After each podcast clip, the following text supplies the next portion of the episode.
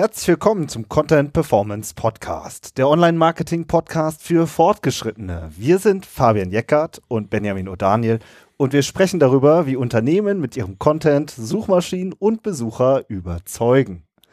Die Folge heute, ein Expertengespräch über Progressive Web Apps. Hallo Fabian. Hallo Benjamin. Und hallo Jens. Hallo. Ja, eine Info vorab. Ähm, wir wollen noch mehr in die Tiefe gehen und mit euch ins Gespräch kommen. In Live-Webinaren bieten wir, ähm, zeigen wir Praxisbeispiele und Screenshots, wollen auch mal Tools besprechen oder eine offene Fragerunde organisieren.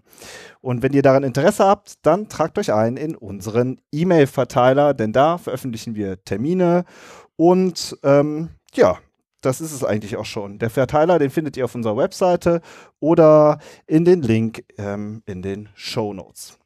Aber ja. jetzt mal weiter zu unserer Folge. Wir haben nämlich heute mal wieder einen Gast, nämlich den Jens Abs. Hallo Jens nochmal. Cool, Hallo. dass du da bist. Hi, Danke Jens. für die Einladung.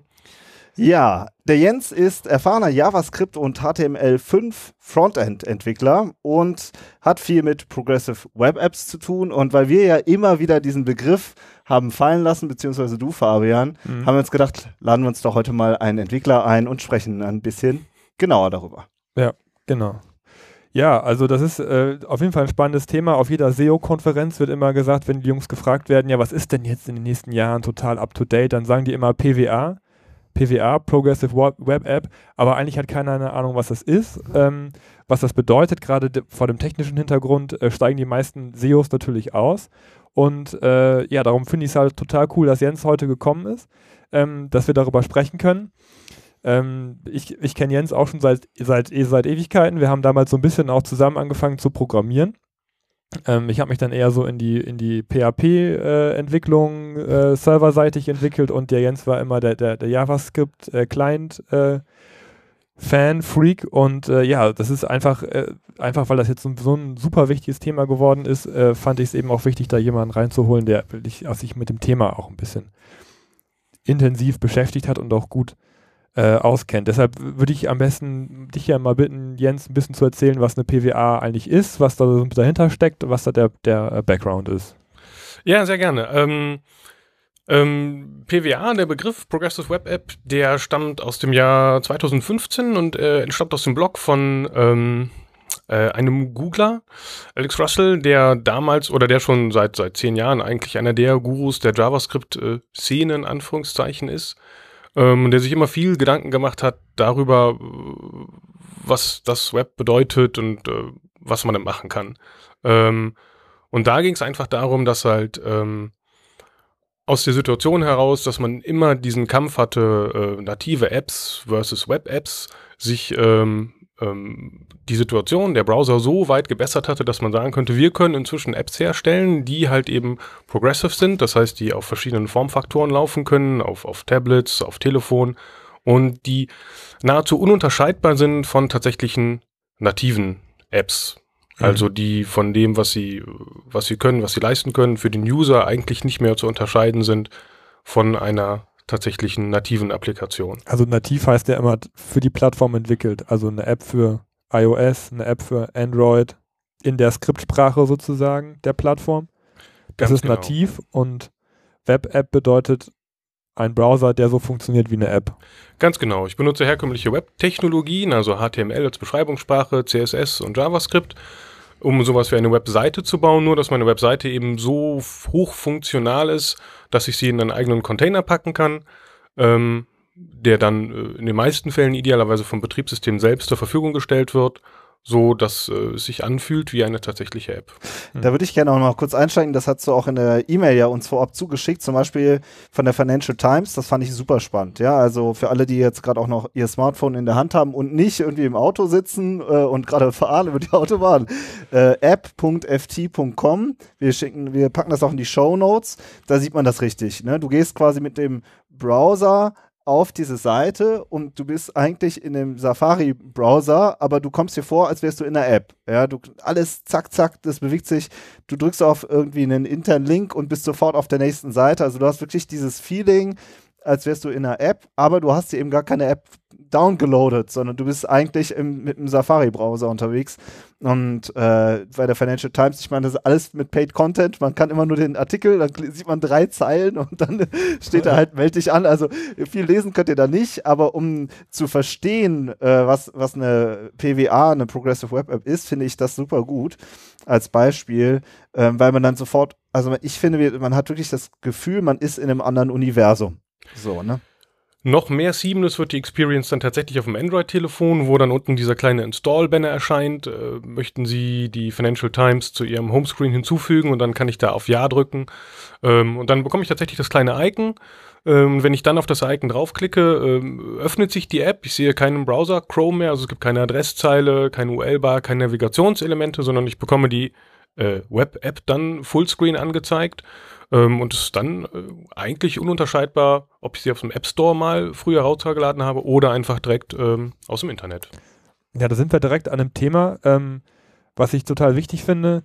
Was, äh, der, zwar der Unterschied zwischen einer responsive Webseite und einer Web-App, weil die Web-App kann ja auch auf, auch auf Telefonfunktionalitäten zugreifen. Und das ist ja eigentlich der große Unterschied auch, in der, in, wenn man jetzt mal sich einfach nur eine, eine Webseite, die, die responsive aufgerufen wird, nimmt und das dagegen hält. Ähm, vielleicht erklärst du mal gerade, welche, welche ähm, Telefontechnologien denn überhaupt ähm, oder worauf das die App dann zugreifen kann, was mhm. das Telefon angeht. Da hat sich halt sehr viel getan. Also um früher, sagen wir mal so vor, vor fünf plus Jahren auf irgendwelche Telefonfunktionalitäten zuzugreifen, brauchte man immer so einen Container, PhoneGap oder Cordova, wie das Projekt heute heißt. Ähm, da war dann die ähm, die native Anbindung in der jeweiligen Sprache der Plattform und das wurde dann weitergegeben an so eine Art eingebetteten Browser. Heutzutage habe ich aber vom Browser aus Zugriff auf ganz viele Funktionalitäten. Das fängt mit Sensoren an, also ich kann die äh, GPS-Location tatsächlich rausbekommen. Ich ähm, kann äh, rausbekommen, wie das Telefon orientiert ist im Raum. Ähm, ich kann aber auch zugreifen zum Beispiel auf die Notification API und kann dem User Notifications schicken. Ich kann das Telefon vibrieren lassen. Ich kann natürlich Töne abspielen. Ähm, und äh, da ist noch nicht mal das Ende. Also äh, es gibt eine Bluetooth-API, die aber äh, so ein bisschen äh, in Bewegung noch ist. ähm, okay. Es gibt eigentlich wird, wird im Prinzip fast alles vom Telefon zur Verfügung gestellt, was sagen wir mal nicht sicherheitsrelevant ist. Also es wird immer so Sachen geben wie äh, auf die Kontakte, wo, wo man noch Grenzen haben wird, dass eine, eine Webseite nicht einfach auf die Kontakte zugreifen kann. Mhm. Aber es geht eben schon sehr, sehr viel an, an, an APIs. Ja. Und ähm, das heißt, ich habe eine Progressive Web App und die schickt mir dann zum Beispiel eine Push-Mitteilung. So wie eine, so wie eine App auch wieder. Ja, also Ganz genau. Also du mhm. könntest, äh, rein theoretisch könntest du eine App bauen, die äh, so ein Siri-Reminder macht, die überprüft die Location, wo du gerade bist und weiß, wo du zu Hause bist. Und wenn du zu Hause bist, äh, schickt sie den Notification vorne in dein Notification Center auf iOS oder Android, wo dann steht, du wolltest eine Erinnerung haben, wenn du nach Hause kommst, äh, du sollst Milch einkaufen oder irgendwas. Ja, okay. Mhm. Krass. Finde ich auch, aber und das andere ist ja, finde ich, also eine responsive Website, die lädt ja dann immer noch genauso langsam wie eine normale Website oder nicht. Ne? Also es ist quasi die, so wie ich es, ich bin ja kein, komme ja nicht aus der Technik-Ecke, aber so wie ich es verstehe, ist es ja so, äh, eine responsive Website drückt einfach alle Elemente zusammen. Ja, aber wenn ich die dann jetzt lade, dann brauche ich, dauert es trotzdem vielleicht 5, 10, 15 Sekunden, bis das mal endlich alles geladen ist. Und das hast du ja bei einer PWA eben überhaupt nicht, sondern da hast du alles in einer, weiß ich nicht, in unterhalb einer Sekunde.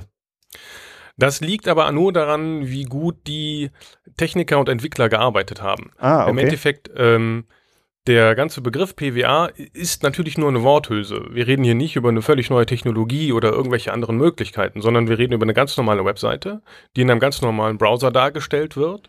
Nur, dass dieser Browser eventuell halt ähm, ohne URL-Zeile dargestellt wird.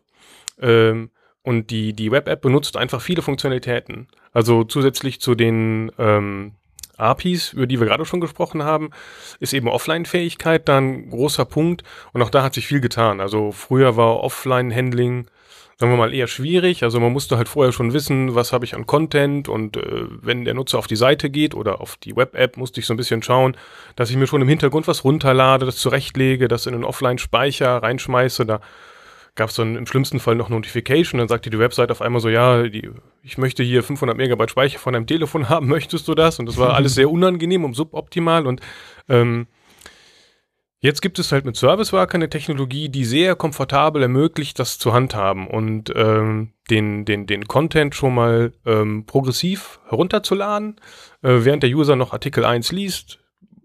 Ich kann ja schauen, so was interessiert den vermutlich, dann lade ich schon mal Artikel 2, 3, 4 und 5 runter im Hintergrund.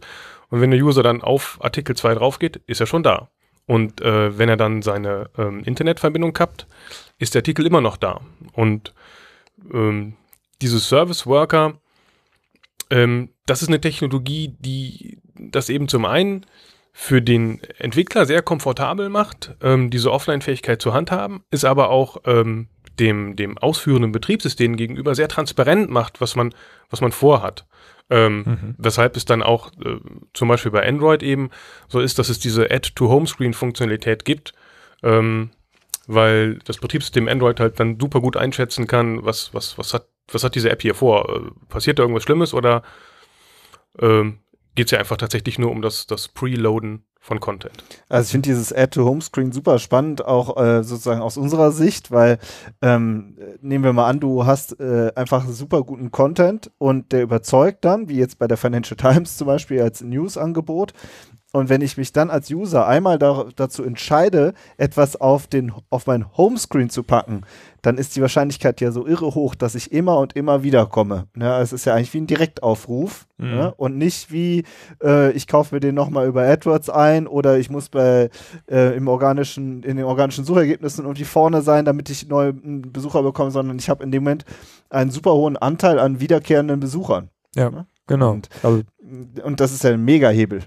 Die Bedingung dafür muss natürlich sein, dass es sich gut anfühlt. Also äh, User sind so kritisch wie nie zuvor. Ähm, so die Erwartung an die Performance und der Ladezeit von Webseiten ähm, steigt. Also wir Entwickler versuchen es schneller zu machen und äh, sofort gewöhnen sich die User daran und hätten es mhm. gerne noch, noch schneller. Ja. Das heißt, die Bedingung, dass so eine äh, Web-App, die ich auf dem Homescreen habe, super funktioniert, ist halt, ich tippe drauf und die ist einfach da. Da, ist, gibt's, da darf es kein, kein Loading geben, kein, ich will nicht auf irgendwas gucken, was sich dreht oder so, sondern das muss dann halt auch sofort da sein. Ja. Aber dafür gibt es halt eben diese ähm, Möglichkeiten ähm, des guten Handhabens der Offline-Fähigkeit und des, des Preloadens von, von, von Content. Ja. Aber jetzt, jetzt, sind wir ja schon ein bisschen eingestiegen, auch ja, in die total. Problematik, beziehungsweise in das, äh, die große Frage ist ja, was bringt mir das als SEO? Auch mal so, so ein bisschen, ne? Ähm, wo wir jetzt definiert haben, was es, was es eigentlich ist. Ähm, Benjamin hat es ja auch schon angesprochen. Ähm, äh, das Problem, was wir ja als äh, Online-Marketer jetzt haben oder beziehungsweise als überhaupt als jemand, der dafür zuständig ist, dass Umsatz über die Webseite generiert wird, ist ja, dass der Anteil am mobilen Traffic immer mehr steigt. Ja, in den letzten Jahren konnte man das an den Analysedaten gut, gut sehen. Ähm, der mobile Traffic hat, hat, hat zugenommen immer mehr. Wenn der Traffic über die sozialen Netzwerke kommt, dann ist er teilweise schon bei 100% mobil, weil es eben auch nur über die App geht. Und die App ist auf dem, auf dem Smartphone in, äh, in, installiert. Ähm, und das, das große Problem, was, was, was wir Marketer haben, ist eben, dass der mobile Traffic einfach nicht so gut konvertiert. Also die Leute sind halt an der, an der, an der Bushaltestelle vielleicht oder sind gerade unterwegs und sind nicht in der, in der Mut, in der Stimmung jetzt gerade was zu kaufen. Auf der anderen Seite musste ich aber für den Klick jetzt bei AdWords zum Beispiel genauso viel bezahlen. Ne, wie wenn er jetzt über den äh, äh, über, über, über den Desktop kommt, zu Hause oder auf dem Tablet, ist, auf dem äh, Sofa sitzt. Das heißt, ähm, die Frage ist natürlich, wie mache ich jetzt meine Webseite so vom, vom, vom Feeling her so gut, dass sie von der Performance her genauso gut ist wie ein Desktop. Wie mache ich es dem Benutzer so einfach wie möglich? Ne? Und da ist dieses Thema PWA natürlich hochgradig auch umsatzrelevant jetzt, wenn es darum geht, wie, wie hole ich äh, aus den Besuchern, die ich habe, am meisten raus, beziehungsweise positiv gesprochen, wie mache ich das Nutzererlebnis am besten. Ne? Und ähm, das heißt, es geht irgendwie darum, äh, dieses, dieses, dieses App-Feeling eben auch auf meine Webseite zu bekommen. Und es geht eben darum, dass es das, was wir auch immer wieder diskutieren, dass irgendwie das Responsive Web Design halt nicht das Ende ist. Ja, also ich habe immer das Gefühl, dass dann äh, gesagt wird, ja, wir haben eine responsive Website und jetzt ist es gegessen. Ne, so, aber ähm, das ist es halt nicht, oder? Ähm, das ist natürlich auch alles viel Worthülse, ne? Also PWA ja. ist so ein bisschen so wie HTML5, das ist so ein, so ein, so ein, so ein Terminus, mit dem kann man spitze zum, äh, zum Entscheider gehen. Entscheider entscheiden emotional und nicht rational. Dem muss man irgendwas an die Hand geben, wenn man das Budget fürs neue Team haben will. Und wenn man dann so Wörter hat, so ja, wir machen halt irgendwie das HTML5 enabled oder ja, wir machen jetzt so Progressive Web App und das ist ein altes Ding, das gab es früher schon. Wir machen das mit Ajax, wir machen eine Single-Page-Application. Es gab immer genau. diese, diese, diese Worthülsen, die super klingen, ähm, die man spitze irgendwie auf eine PowerPoint-Präsentation oben drauf schreiben kann, die aber relativ variabel sind, was der eigentliche Inhalt ist. Mhm. Ähm, und das gilt halt auch so eine Progressive Webseite. Ähm, was heißt das? Äh, äh, responsive Website, Entschuldigung, was ja. heißt das so? Ähm, ursprünglich ging es nur darum, dass man halt ähm, nicht mehr das macht, was, was man am Anfang hatte, als es irgendwie die iPhones neu gab, dass man gesagt hat, wir haben ein, ein, äh, eine mobile Ansicht und wir haben eine Desktop-Ansicht und wir, wir schauen nach, über welches Gerät der User auf die Webseite kommt und dann liefern wir entweder A oder B aus. Sondern man hat irgendwann festgestellt, wäre es nicht unglaublich clever, wenn wir die Entwicklerressourcen nutzen und wir haben eine Ansicht, die funktioniert sowohl auf dem Telefon als auch auf dem Desktop. Das war ja der Hintergedanke. Ähm, was dann passiert ist, ist einfach nur, dass die Nutzer festgestellt haben, ähm, ich habe inzwischen LTE und nicht mehr Edge und ich möchte bitte, dass nicht nur der Text rechts nicht abgeschnitten ist, sondern ich möchte auch, dass das Ding super schnell lädt, dass ich das schnell, schnell scrollen kann, dass es irgendwie gut schnell reagiert. Wenn ich irgendwo drauf tippe, dann möchte ich eine schnelle Reaktion haben. Ich möchte nicht Fullscreen-Banner haben. Also und da ist dann der, ähm, der Unterschied zwischen einer äh, responsive Webseite an sich und einer progressive Web App, der schmilzt dann halt da zusammen an der Stelle. Also ähm, ich finde es schwierig zu formulieren, was so die tatsächlichen Vorteile sind. Jetzt aus meiner Entwickler-User-Sicht, ähm, ich, ich als User finde eine ne gute gemachte responsive Webseite ähm, wo ich, äh, die ich super bedienen kann, die mir Spaß macht zu bedienen. Ich muss nicht warten, die ist schnell da, die ist gut geladen, so, die ist auch gut gebaut. Ähm, und ich habe Links, die ich verschicken kann äh, nach zu Hause oder an Freunde zum Teilen und das funktioniert alles. Ähm, das hat, finde ich, eine Spitzen-Experience. Und wenn ich mir was merken will, setze ich einen Bookmark oder schicke mir einen Link oder so. Ja, klar, das geht dann über die, äh, über die Möglichkeiten auch, ne? Also, aber, es, aber es steckt halt immer auch äh, Gehirnschmalz und Arbeit drin. Ne? Also äh, ich finde ich, also man muss sich auch bei seiner responsive Webseite Gedanken machen über die Ladezeit und wie der Content ausgegeben wird und wie das alles funktioniert. Man muss es testen auf unterschiedlichen Geräten. Daran mhm. hapert es ja schon. Ne? Wie, wie, wie, du, wie du schon, schon sagtest, einfach nur zu sagen, wir machen jetzt PWA und, und äh, richten da ein paar Service Worker ein und dass es irgendwie, irgendwie auf dem Handy funktioniert, ist halt auch nicht Sinn der Sache, sondern es ist egal, ob es jetzt responsive ist oder ob es PWA ist, muss es einfach funktionieren. Ja? Ganz genau. Steht ja. und fällt einfach tatsächlich auch, also zum einen mit der, mit der konzeptionellen Arbeit, die dahinter steckt auch, also ganz klassische Themen, Benutzerführung, so, so die User Experience, so die Customer Journey und äh, all die Sachen, die so ein Buzzword-Bingo kennt, die, die zählen hier natürlich auch. Äh, also das ist immer ja. noch, noch genau das Thema. Und dann zum anderen halt die handwerkliche Arbeit einfach, wie wie gut ist es dann tatsächlich gebaut und umgesetzt? Ich würde auch gerne nochmal einsteigen, äh, so ein Randthema, über das wir uns jetzt auch ähm, vorher kurz unterhalten haben, schon äh, so Stichwort, was erwarte ich so als Nutzer? Ja, da gibt es mittlerweile ja Google AMP, ja, da gibt es die Instant Articles von Facebook, da haben wir das ja auch dass der Content extrem schnell geladen wird. Ja, und wo man äh, spätestens, wenn man einmal anfängt und AMP wird ja echt wahnsinnig ausgerollt. Also ich finde, das ist wirklich auffällig, äh, wie oft man das mittlerweile sieht, ohne dass ich jetzt Zahlen hätte. Und danach bist du ja äh, definitiv nicht mehr bereit, 15 Sekunden zu warten oder 10 Sekunden zu warten, bis die Seite geladen hat, weil du einfach, weil das so massiv den, ähm, der die User-Gewohnheiten äh, ändert. Aber was ist so eigentlich so deine Perspektive auf AMP? Ja, das Interessante an AMP ist halt, ähm, AMP ist halt schnell aus äh, zwei Gründen. Zum einen, weil es ein reduziertes Subset einfach nur ist von technischen Möglichkeiten. Also es wird nicht der gesamte HTML-Spektrum angeboten und es wird auch nicht das ganze JavaScript angeboten. Das heißt, der Entwickler darf einfach viel weniger machen. Ähm, und das andere, was AMP schnell macht, ist, ähm, dass die Werbung erst geladen wird, nachdem der Artikel da ist. Ähm, das ist natürlich im richtigen Internet anders. Da wird die Werbung halt auch schon geladen. Also, oder es passiert häufig, dass die Werbung schon geladen wird. Ähm, das heißt, das, was AMP schnell macht, könnte jeder auf seinem eigenen Server auch machen. Und die Webseite wäre genauso schnell wie AMP. Äh, da passiert ja. keine besondere Magie. Ähm, das, der Transport der Webseite geht genauso übers HTTP-Protokoll wie bei jedem anderen Server auch. Mit dem kleiner, aber feiner Unterschied, dass AMP halt auf Google-Servern gehostet wird. Das heißt, ähm, die haben natürlich sehr schöne schnelle Server, ziehen aber auch den ganzen Traffic zu sich. Das Hosting für, für AMP-Seiten, egal ob man sie im Internet aufruft oder über so Dienste wie den Google Play Kiosk, wo diese Seiten ja tatsächlich embedded sind. Äh, der Content ist AMP. Das läuft alles über Google Hosting. Und bei Facebook ist es genauso. Die ähm, großen Firmen ziehen diesen Traffic komplett auf ihre eigenen Server. Das ähm, kann man natürlich finden, wie man möchte. ja, ich baue definitiv dann mein Haus auf fremdem Grundstück. So sieht's aus, ja.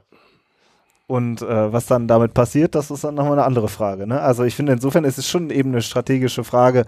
Ähm, gehen wir jetzt mit unserem ganzen Content zum Beispiel zu AMP so und ähm, und äh, oder fokussieren wir uns vielleicht wirklich auf unsere eigene Webseite arbeiten an der PWA oder eben generell, dass wir die Ladezeiten und äh, die ganze Usability eben so sehr erhöhen, dass man nicht mehr diesen riesen Abstand hat zu Instant Articles oder zu AMP. Also das sehe ich als mega wichtige Aufgabe für jeden, der eine eigene Website hat und darüber halt wirklich Traffic und hat und Umsatz generiert. Ja. Was denkst du, Fabian?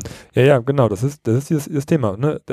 Das ist ja eigentlich auch so das, was wir immer propagieren, dass man sich halt wirklich um seine eigene Webseite kümmern muss, weil das ist das Asset, was man im, im Internet hat, was einem selbst gehört. Ja, das haben wir, wenn wir über Amazon sprechen, dann äh, äh genau reden wir drüber, verkaufe ich über einen eigenen Shop oder über eine Plattform. Wenn wir über über Google sprechen oder Facebook, dann geht es halt auch immer darum, dass man entweder die Plattform bedient oder eben seine eigene Webseite als primären Vertriebskanal. Man, man kann ja dann auch die ganzen Plattformen ruhig noch äh, zusätzlich machen, ja, aber dass man nicht halt so ein bisschen seine eigenes, äh, seinen eigenen Haus und Hof vergisst, ja, ja. Ähm, vor lauter Begeisterung, dass halt äh, bei ähm, AMP die Artikel so schnell geladen werden. Vielleicht ist ein Vorteil von AMP, dass es andere Distributionskanäle noch gibt, wie zum Beispiel ja. die Sache mit Google Play Kiosk. Damit kenne ich mich nicht so gut aus. Aber rein technisch gesehen ist es möglich. Meine Artikelseite, die kann ich genauso schnell laden lassen wie AMP. Wenn man sich mal einen AMP-Artikel anguckt, die Magie ist, da gibt es nur ein Bild. Es ist ein sehr einfaches Styling. Es gibt keine Effekte, nichts da. Da slidet nichts rein oder fadet durch die Gegend. Da passiert halt einfach nichts groß. Das ist halt wie wie Ende der 90er. Da steht halt eine Überschrift und ein Text drunter, mhm. weil die Leute halt den Inhalt lesen wollen. Und das kann ich auch zu Hause auf meinem Server mit ein bisschen Arbeit natürlich, aber das kann ich in der Geschwindigkeit oder fast in der Geschwindigkeit auch hinbekommen. Das ist ja. schon so, wo du, wo du das nochmal so pointiert sagst, schon ziemlich spannend. Das ist eigentlich nur der reine Content.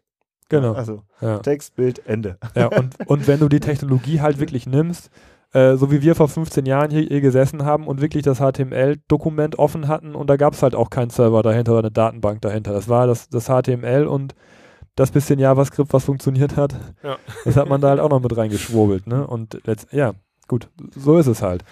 Aber ja. lass uns noch ein bisschen über die Umsetzung sprechen. Ähm, das fände ich noch super spannend. Ja. Oder? Was denkst du?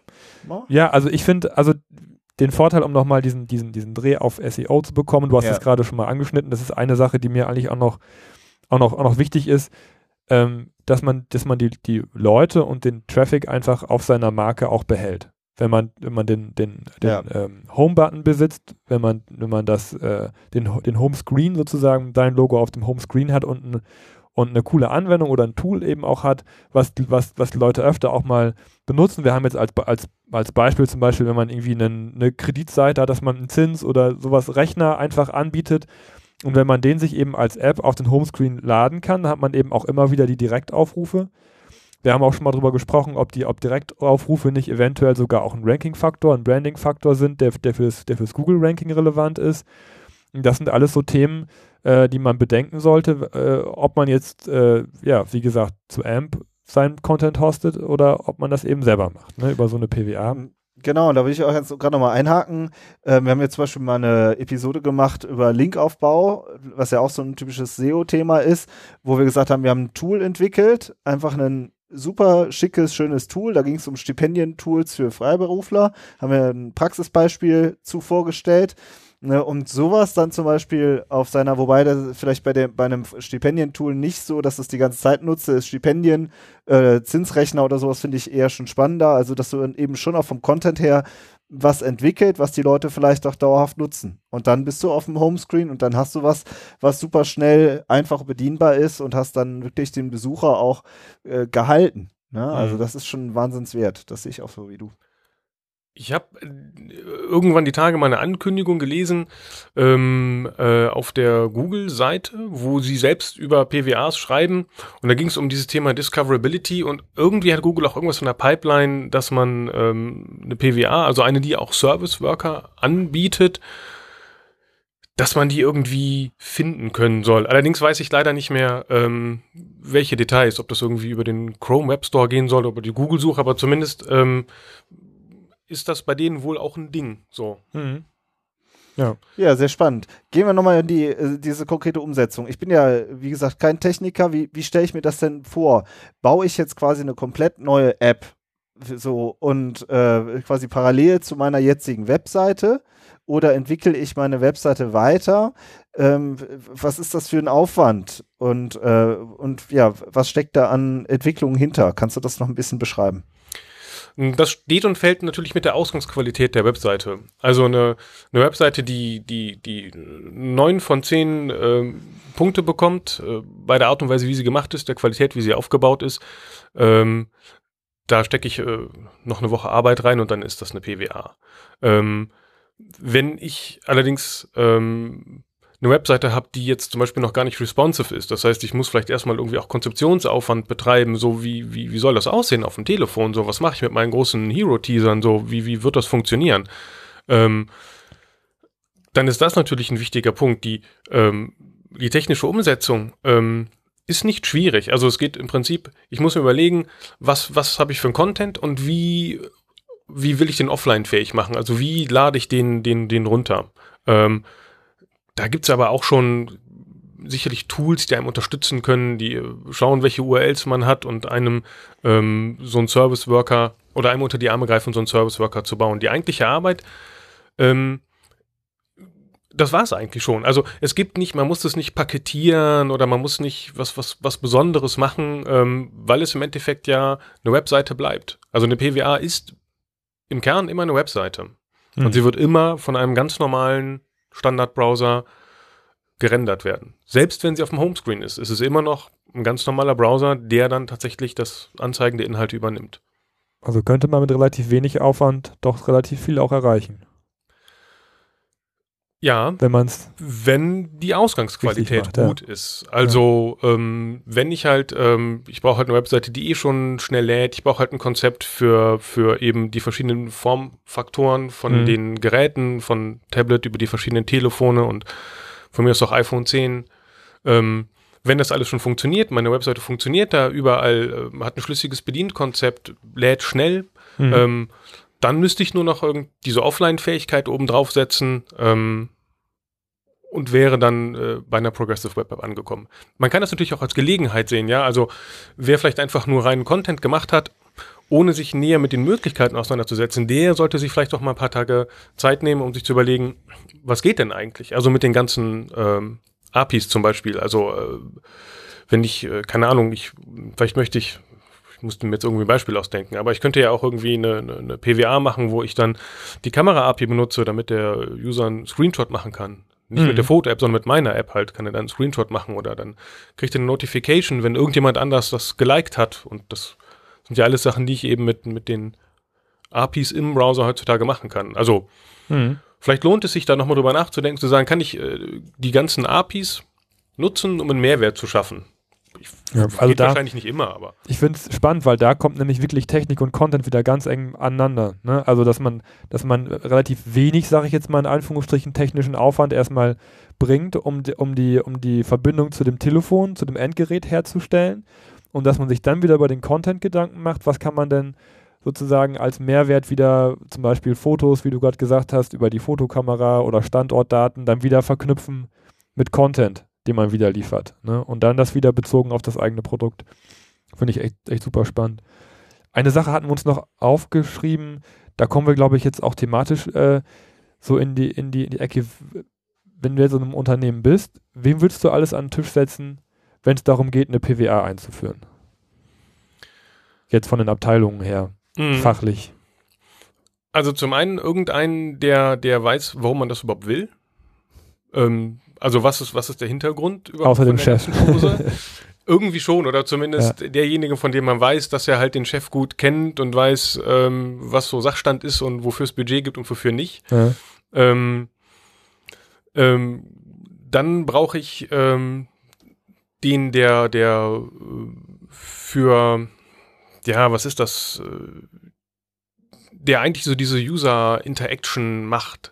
Also der die Benutzerführung auf der Webseite macht oder das die haben Leute haben verschiedenste Namen, irgendwie der Information Architect oder der, der User Experience Engineer, also jemanden, der mhm. sich damit beschäftigt, ähm, wie, wie Menschen damit interagieren mit dem, mit dem, was ich auf dem Bildschirm habe. Ja. Ähm, und ich brauche natürlich irgendwie denjenigen, der den tatsächlichen Content kennt und, und, und verfasst, weil, naja, ohne den geht's halt nicht. Der muss halt seine Wünsche äußern. Und dann brauche ich den, den Techniker, den Frontend-Techniker vor allem, ähm, der dann vielleicht sagen kann, äh, eine Einschätzung geben kann, wie teuer die Sachen werden, die sich die Herren ausgedacht haben.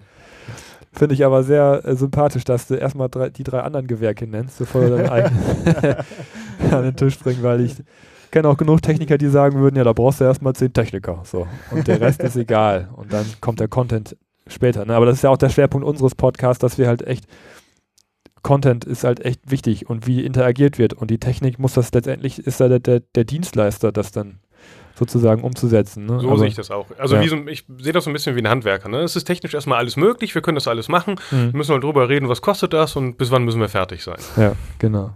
Ja, cool. Ja, sehr schön. Ich würde sagen, wir sind ziemlich äh, rund. Das war auf jeden Fall ein schöner ähm, Einstieg, mhm. oder? In das Thema. Ja. Mhm. Von daher von meiner Seite her würde ich ganz gerne eigentlich einen Cut machen. Und ähm, danke dir jetzt auf jeden Fall, dass du da warst. Sehr gerne. Und, oder? Was, hast du noch was? Nee, ich habe, das war super. Ja, Vielen sehr Dank, schön, Jens. cool. Wir sind tiefer eingestiegen. Ähm, ja, danke für deinen Besuch und ähm, an unsere Hörer, macht's gut und bis nächste Woche. Ciao. Bis dahin, tschüss.